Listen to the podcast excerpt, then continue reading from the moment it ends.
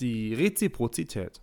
Ein guter Bekannter verkaufte mir vor einiger Zeit sein fast neues Fahrrad zu einem wirklich günstigen Preis.